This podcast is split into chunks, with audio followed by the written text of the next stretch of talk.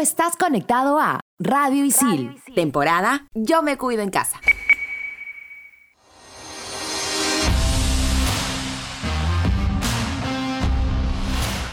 Estamos de vuelta. Somos en todas las canchas. A lo largo de la historia, 25 clubes de 7 países diferentes se consagraron campeón de la Copa Libertadores de América. En el certamen continental, Argentina es el país que más títulos ha cosechado con 24 copas, frente a los 18 de Brasil, que a fines de este mes pasarán a ser 19. La gran final de la Copa Libertadores de América juega este 30 de enero su edición número 61, la misma que se disputará entre Santos y Palmeiras, equipos que no solo tuvieron los mejores números en esta atípica temporada marcada por el parón y los partidos a puerta cerrada, sino que dejaron fuera a nada más que Boca Juniors y River Plate, los protagonistas del Superclásico argentino y de la final del 2018. Esta será la tercera vez en la que dos clubes brasileños se vean las caras con la misión de alcanzar la gloria máxima del continente a nivel de clubes. Cabe señalar que entre 2007 y 2017 existió una regla que impedía que los equipos de un mismo país se enfrentaran en la final. Fueron precisamente las finales de 2005 y 2006 las que promovieron la creación de esta regla, pues fueron equipos brasileños quienes protagonizaron ambas finales. Las Libertadores de 2005 y 2006 tuvieron un protagonista en común, el Escuadrado Inmortal, aquel Sao Paulo dirigido primero por Autori y luego por Ramallo, que consiguió el Mundial de Clubes en 2005 y que tenía como base al goleador arquero Rogero Ceni, al central uruguayo Diego Lugano y al delantero Danilo, que a punta de actuaciones magistrales en la Libertadores 2005 se ganó el apodo de Sidanilo, en referencia a Zinedine Zidane. El tricolor obtuvo su tercera Copa Libertadores cuando le ganó la final del 2005 a un prolijo Atlético Paranaense. En ese entonces, la Libertadores se jugaba con final de ida y vuelta, el Verdao consiguió un empate de uno en el estadio Beira Río de Porto Alegre en los primeros 90 y Sao Paulo se encargó de acabar con el sueño del primer título continental del Paranaense al derrotarlo por 4-0 en el Murumbí, con goles de Amoroso a los 16, Fabao a los 52, Luisao a los 70 y Diego Tardelli en el minuto final. Acabou Fin de jogo! Fin de jogo! O São Paulo conquista o tricampeonato da Libertadores da América. 4 para o São Paulo, 0 para o Atlético. São Paulo campeão, três vezes campeão, tricampeão. En 2006, Sao Paulo volvería a ser una gran campaña. La final entre dos clubes brasileños se repetiría, pero esta vez quien enfrentaría a Sao Paulo era el Internacional que tenía como objetivo vengar, por así decirlo, la derrota de su paisano el Atlético Paranaense y llevarse el título a Porto Alegre. En aquella final, la segunda de dos clubes del mismo país en 47 ediciones del torneo, la victoria fue para el Inter de Porto Alegre, eterno rival del gremio quien por primera vez se coronaba campeón de la Copa Libertadores. Esta vez, los primeros 90 se jugaron en el Morumbí, el fortín del Sao Paulo, abarrotado con 75.000 torcedores, no fue obstáculo para un endemoniado Rafael Sobis, que con 20 años puso los dos goles con lo que el Inter vencería al Tri por 2 a 1. La vuelta, en el Beira Río, fue dramática. Esta vez ante 70.000 espectadores, los jugadores de ambos equipos dejaron el corazón en la cancha para brindarnos un partido de excelente nivel. Fue un 2 a 2 en que los minutos finales fueron totalmente de Sao Paulo, pues no cesó a buscar emparejar la serie. El Internacional pudo más y arrancó el empate que finalmente le dio la corona. Premio justo para un equipo que durante todo el torneo solo perdió un partido. De cabeça, bola tocada para Alex Dias. Chutou, bateu no adversário, novo escanteio. Inter, Inter, Inter, Inter, campeão, campeão, campeão. O Inter grava a sua bandeira da América. Festeja, torcedor, invade. Sabia. Como ya saben, este 30 de enero se jugará la cuarta final de clubes del mismo país, la tercera de clubes brasileños. El ganador representará a la Conmebol en el Mundial de Clubes a jugarse a partir del 1 de febrero y cabe señalar que en los casos de 2005 y 2006, ambos sudamericanos fueron campeones de dicho certamen.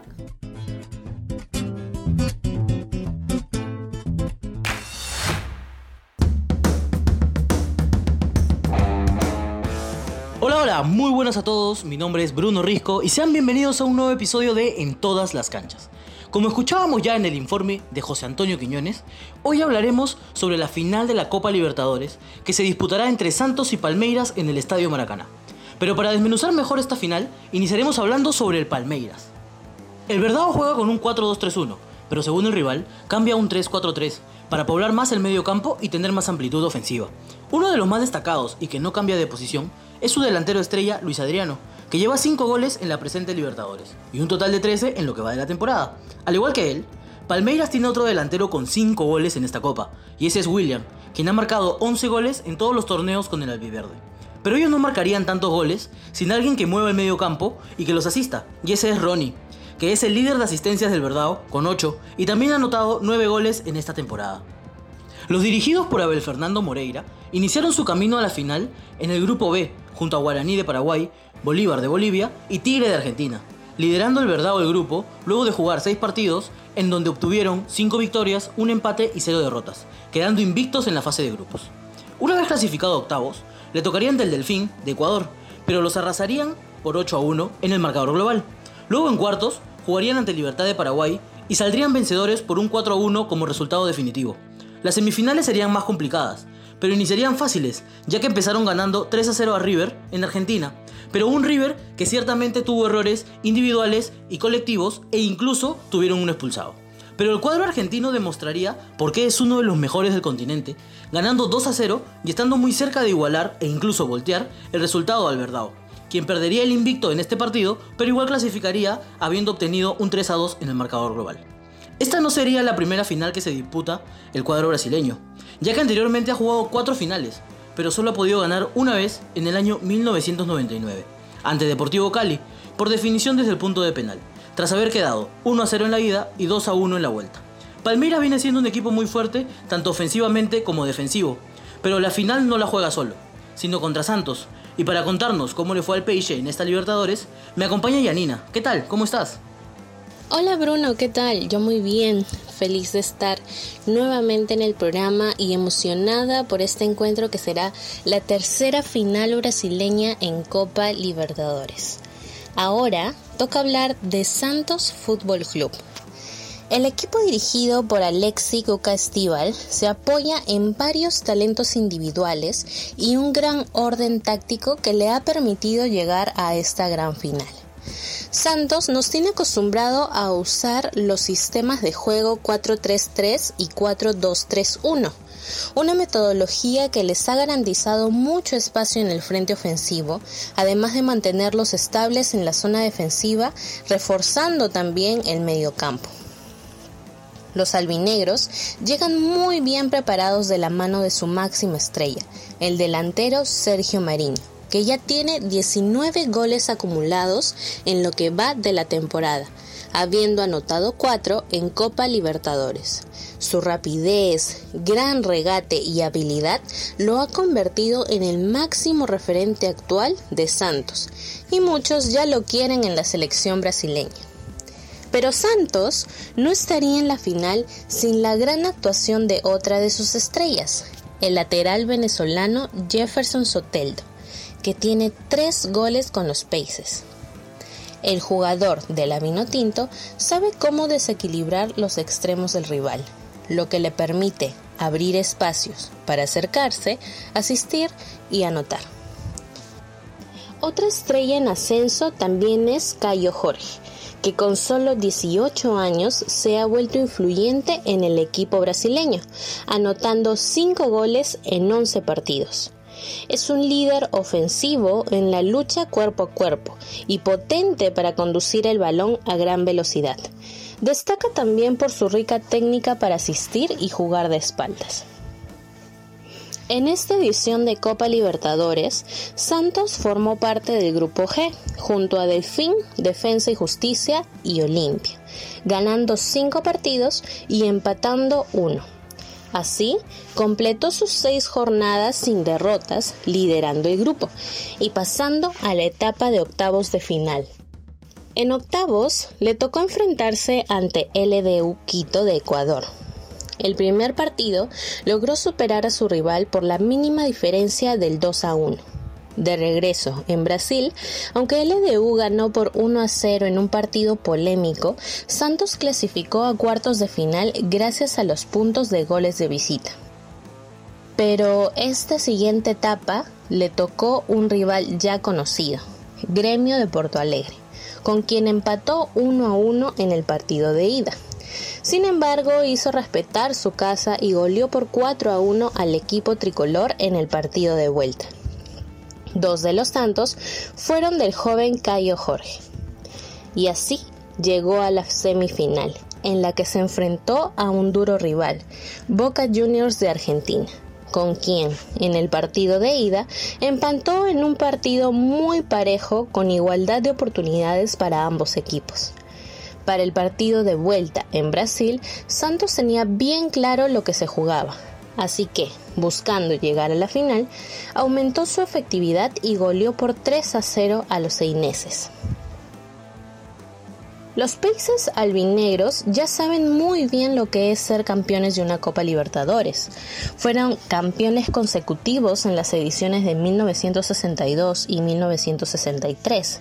En el año 2003 se corona subcampeón al no poder vencer a Boca Juniors, pero en el 2011 consigue su tercer título y lo lleva a la Copa Mundial de Clubes en ese mismo año donde salió subcampeón en un enfrentamiento ante Barcelona de España.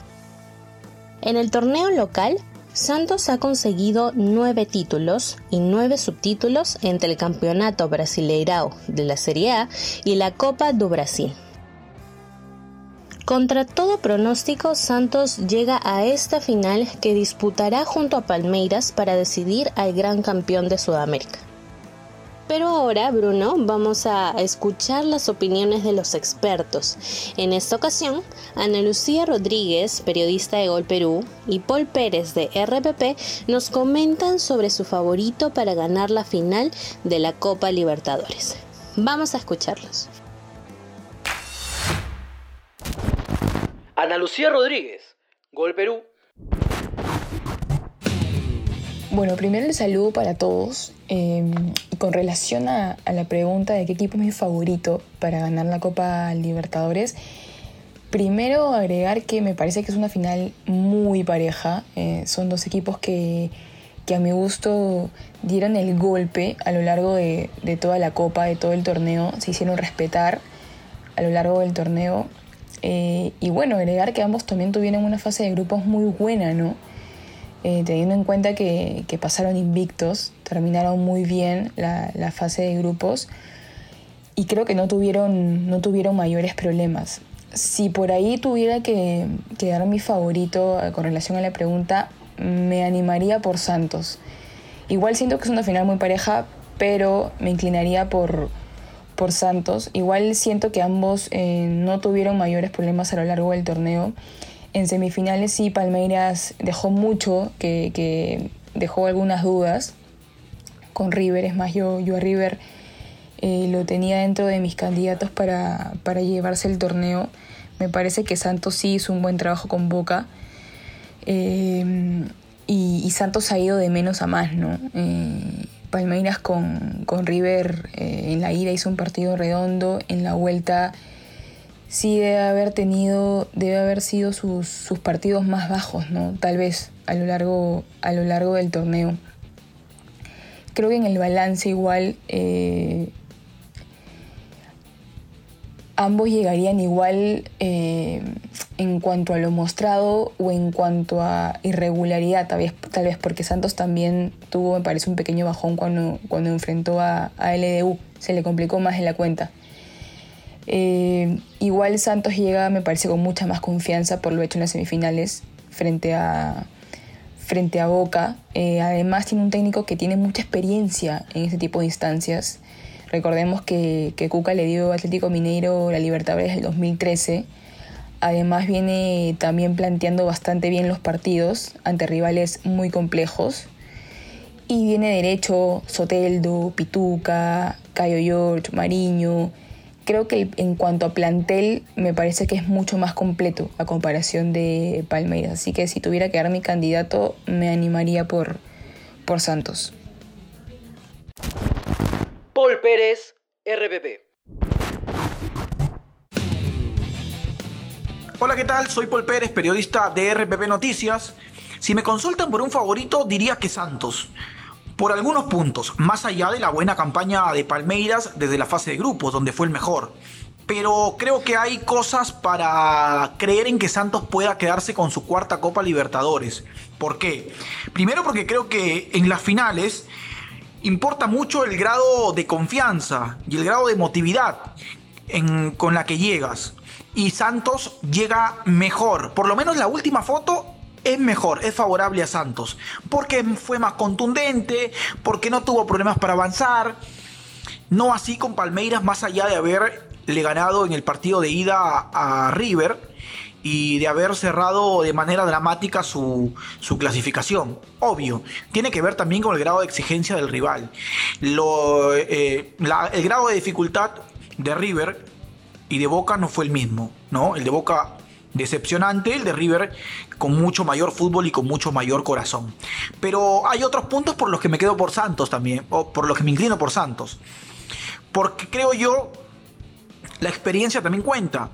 Y si bien este grupo de Santos no ha afrontado algún, alguna otra final, Cuca sí, el técnico sí. A diferencia de Abel Ferreira, Cuca ya sabe lo que es jugar y sabe lo que es ganar la Copa Libertadores. Lo hizo hace cinco temporadas con el buzo de Atlético Mineiro y eso es un aval. Y aparte porque es un equipo más brasileño en relación a Palmeiras, con laterales que salen más, Pará y Felipe Jonathan, con dos extremos que ellos mismos finalizan y con un Cayo Jorge que juega eh, involucrado con el, con el funcionamiento. Yo la verdad, si tuviera que, eh, que, quedarme con uno de los dos por los puntos expuestos, el grado de confianza, la presencia de Cuca y ser un equipo más brasileño, que creo, creo te da mayor variantes. Me quedo con Santos.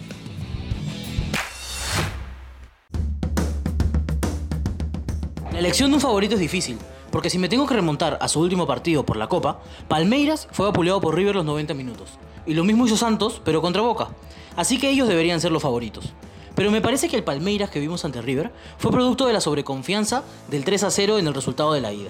Así que confío en que Ronnie y Luis Adriano hagan destrozos a la línea de 4 de Santos y que al tener 4 en el medio campo, el Verdao tenga supremacía en la zona central y así controlar el partido. Pero aún así hay que preocuparse si que Soteldo aparece en un nivel superlativo, ya que podría pintarle la cara a cualquiera. Así que mi favorito es Palmeiras para esta final. Y para ti, Yarina, ¿quién sería tu favorito para esta final? Bueno, te voy a dar la contra esta vez, Bruno, porque mi favorito es el Santos. Siento que el equipo llega muy bien posicionado. Maneja un sistema de juego que los ha mantenido casi invictos en este torneo. Además, confío en los grandes jugadores que tiene. Son desestabilizadores, de rápida reacción, manejan bien la ofensiva y saben proteger su arco. Lo han dejado todo desde el comienzo de la temporada y creo que no van a defraudar a los hinchas países. Listos estamos todos para ver ya esta final entre dos grandes equipos sudamericanos, pero ya no hay tiempo para más. Esto ha sido todo por el episodio de hoy. No se olviden de escuchar este y otros episodios de En todas las canchas en Spotify. Nos encuentras como Radio Isil en todas las canchas. Hasta la próxima. Chao, chao.